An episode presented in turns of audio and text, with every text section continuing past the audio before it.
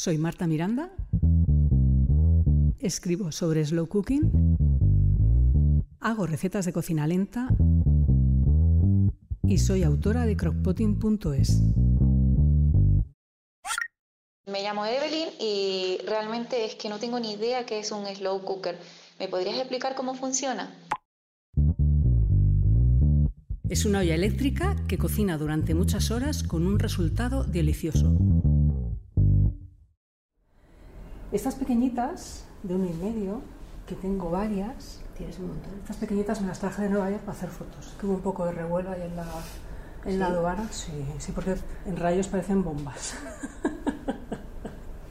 y luego estas a mí son las que más me gustan. Estás Este tamaño, en velocidad cuchara. ¿Por qué triunfa la cocina lenta en la era de las prisas? Hoy os descubrimos todos los secretos de la crock pot y las ollas de cocción lenta. Rosa Erdá.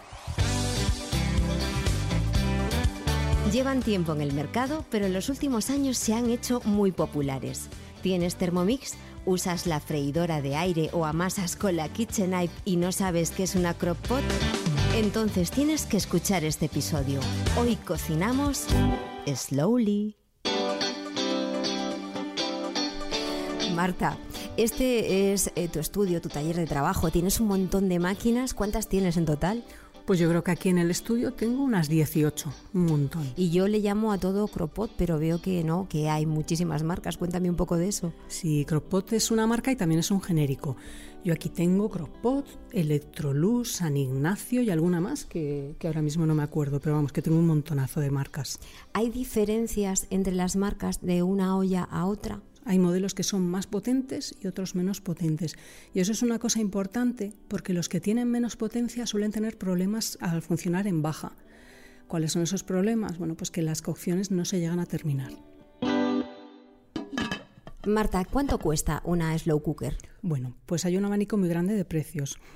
Tienes por abajo, por ejemplo, un slow cooker de un litro y medio puede costar unos 20 euros. Y si luego te vas a un slow cooker digital, con display digital que tenga alguna función adicional, te puedes ir a lo mejor a los 100 o incluso a los 150 euros. Pero si quieres un consejo, ¿Sí? gasta poquito dinero. Las elaboraciones que se pueden hacer en una crock pot, aparte de las legumbres y las carnes, ¿cuáles son? Pues puedes hacer muchas cosas. Puedes hacer bizcochos, puedes hacer pasteles salados y dulces, puedes hacer caldos. Es, es un aparato sensacional para hacer caldos con un sabor súper concentrado. Eh, puedes hacer sopas, pescados. A mí me gusta mucho trabajar con chocolate. El otro día hice unas natillas de chocolate con mucho cacao que estaban buenísimas. Tiene problemas con la pasta y con el arroz. Yo para contradecirme hice una receta hace bastante tiempo de macarrones, pero era los típicos macarrones estilo estudiante que los haces eh, con una salsa ya preparada. Pero si tú pretendes eh, hervir un arroz, hervir una pasta, no lo hagas en slow cooker.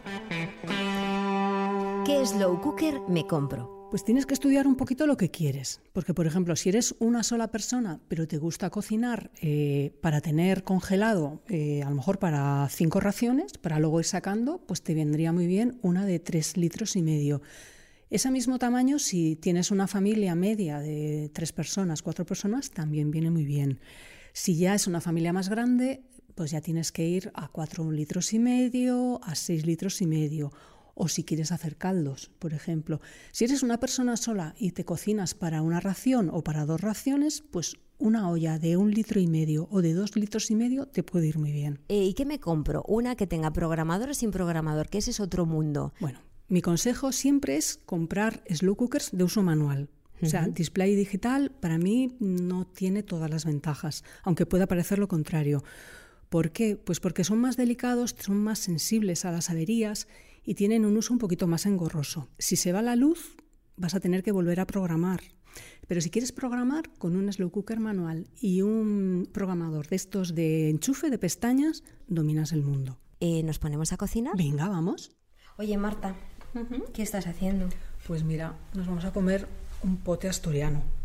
¿Qué lleva? Pues esto lleva patata, fava, eh, lleva lacón, lleva chorizo asturiano, morcilla asturiana, lleva tocino, y lleva berza, que he puesto, o sea, he puesto repollo porque no tengo las berzas de la que ¿Esto me deja remover o no se debe remover? No, ¿para qué? No. Para mirar ¿Para las qué. No, bueno, a ver, pues mira, puedes coger una cuchara, o coger- toma una cucharita rosa ver, y con mucho cuidadito, dale ahí, a ver si pescas una pava. Esto ya tiene pinta de estar Esto es una ¿eh? maravilla. Luego troceamos un poquito los embutidos, nos ponemos el, Mm, por favor. el baderillo. ¿Cuánto tiempo lleva esto aquí? Esto lleva ocho horas, ocho horitas. Y ahora Es la pregunta que se hace todo el mundo. Ocho horas cocinando en lenta. ¿Cuánto voy a pagar de luz? Pues no vas a pagar más. Es un aparato de bajo consumo que el inventor, que lo inventó en los años, entrados los años 30, eh, es lo que quiso hacer. Un aparato que consumiera muy poquito y se pudiera cocinar durante muchas horas. O sea que no, no va a incrementar la factura. Tampoco sé si me atrevo a decir que la va a bajar, pero desde luego no va a haber un gasto extra. Claro, yo cuando veo la olla y me pongo a cocinar digo, jo, es que tengo que prever mucho qué voy a hacer porque son muchísimas horas de cocinado, ¿no? Hombre, es verdad que tienes que tener una previsión mínima para saber lo que vas a cocinar mañana, o sea, lo que vas a comer mañana. Eh, pero es algo que se entrena y que termina por no costar mucho. Lo acabas incorporando a tu vida. Si eres de los que hace la comida a última hora con lo que hay en el frigorífico, mal.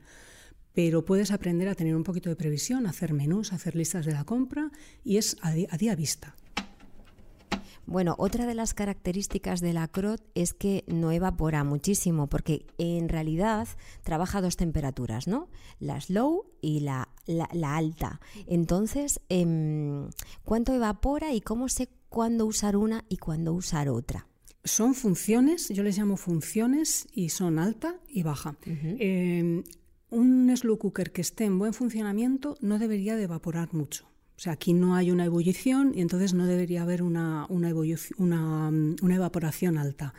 Es uno, de, lo- es uno de los secretos de esta, de esta forma de cocinar. ¿Cuándo uso la, la opción baja y cuándo la alta? Bueno, alta yo siempre la uso para cocinar, por ejemplo, las hortalizas. ¿Por qué? Pues porque tienen mucha celulosa y eso hay que ablandarlo.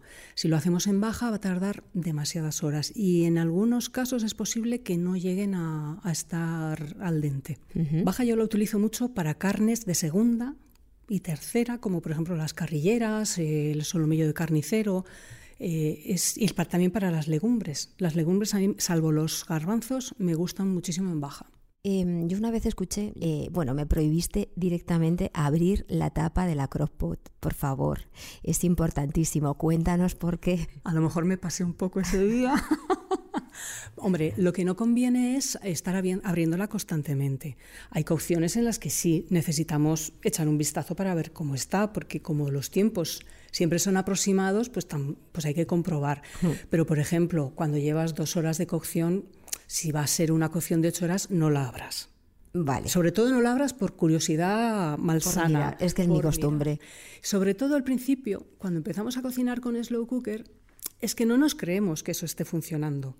Es- ese es el tema, no nos creemos que esté funcionando y entonces abrimos diciendo aquí no está pasando nada y cerramos y volvemos a abrir, aquí no está pasando nada, no, vamos a dejarlo y cuando se vaya acercando un poquito más al tiempo de final de cocción, entonces sí podemos abrir. Bueno. Y si abrimos, abrimos y tapamos. No abrimos, nos damos una vuelta, miramos y tapamos. ¿Qué le decimos a alguien que tiene la crockpot olvidada en una alacena? Que no le tengan miedo, que lean crockpotting.es y que lean todos los trucos que hay para, para poder sacarle partido y para saber de su funcionamiento. Uno muy muy importante es controlar los líquidos, porque si vamos con la mentalidad de cocina convencional a la cocina con slow cooker, no vamos a tener éxito. Entonces hay que poner muy poco líquido, no tanto como cuando se hace un guiso en la olla, porque en una olla convencional va a evaporar, pero en slow cooker no. Entonces vamos a tener ahí una sopa impresionante y no va a estar bueno. ¿Se puede cocinar algo en menos de una hora? Mira, por ejemplo, a mí que me da mucho la locura hacer cosas con, los- con chocolate, puedes fundir chocolate en aproximadamente 20-30 minutos. Pero comer, comer. Comer, comer no, pero mira, en una hora sí puedes hacer algunos platos como por ejemplo pechuga de pollo Sí. o, o pescados, que son géneros que necesitan muy poquita cocción, entonces Menos de una hora, mm, pero una hora sí puedes cocinar. Quería algo. ponerte en un aprieto, ¿eh? Pues me has puesto. ¿Hay algún utensilio que no venga con la máquina y que sea, no sé, para ti indispensable y que tenga que ir ligada a- al uso de la cocción lenta o no? Indispensable no, pero es conveniente. A mí me gusta tener una vaporera extensible, de estas que son de metal y que se usan para cocinar al vapor. Esas vienen muy bien cuando quieres hacer alguna cosa asada, que no toque el fondo y que no toque los jugos o no toque el poco líquido que pueda haber. Viene muy bien tenerla, porque lo pones, pones la pieza que vayas a cocinar, que puede ser una pechuga grandota de pavo, eh, puede ser una pieza de carne o incluso un pescado, lo pones encima y lo cocinas. Es muy conveniente tenerlo. Esto es Velocidad Cuchara. Marta, te voy a someter a un consultorio. Ayer en mi centro de salud estuve preguntando a mis compañeros sobre la slow cooker y algunos tenían algunas dudas y estas son sus preguntas. Hola, me llamo Mar. Mira, tengo una pregunta. Tengo crockpot y estoy pensando si funciona para hacer yogures. ¿Salen bien? ¿Y cuánto se tarda? Se pueden hacer yogures, pero es conveniente tener un termómetro de sonda para llegar a la temperatura, que creo que son unos 40-42 grados en, las que, en la que se puede hacer el yogur. Entonces, si se pueden hacer, el tiempo es aproximado porque es el tiempo que se tarda en llegar a esa temperatura y salen muy, muy buenos. Yo solo quiero saber si solo sirve para hacer carnes o legumbres. No, sirve para muchas cosas más. Puedes hacer caldos, puedes hacer infusiones, eh, puedes hacer pescados, verduras, bizcochos, repostería, puedes hacer muchísimas cosas. ¿Cocina sola o tengo que estar muy pendiente de la olla? Cocina sola, eh, no tienes que estar atendiéndola constantemente, incluso eh, cuando ya tienes un nivel un poquito más avanzado, porque has cogido mucha confianza con, con tu slow cooker, puedes cocinar en ausencia, puedes cocinar con un programador mientras estás durmiendo o puedes cocinar cuando vas a hacer pequeñas salidas de casa. Soy Cristina y vivo sola. Eh, me gustaría saber si la olla sirve para cocinar para uno o me va a sobrar siempre mucha comida. Si tienes un slow cooker de un litro y medio, vas a poder cocinar para ti sola y no te va a sobrar apenas comida. A lo mejor te sobrará una racioncita que te va a venir muy bien para luego guardarla en el, en el congelador o guardarla en, el- en la nevera para unos días después. Eh, lo de la Thermomix te gusta, ¿no? La Thermomix. ¿Te gusta o no te gusta? ¿O prefieres la slow? Mojante. Que me moje. A ver, yo fui presentadora hace muchos años de Thermomix. Sí. Eh, usé Thermomix durante un tiempo y hace mucho, mucho, mucho que no la uso. Bueno, yo te diré que hace mucho, mucho que sí la uso. pues ahora sí que nos vamos a comer, ¿no? Venga, vamos ya. Vamos. Gracias.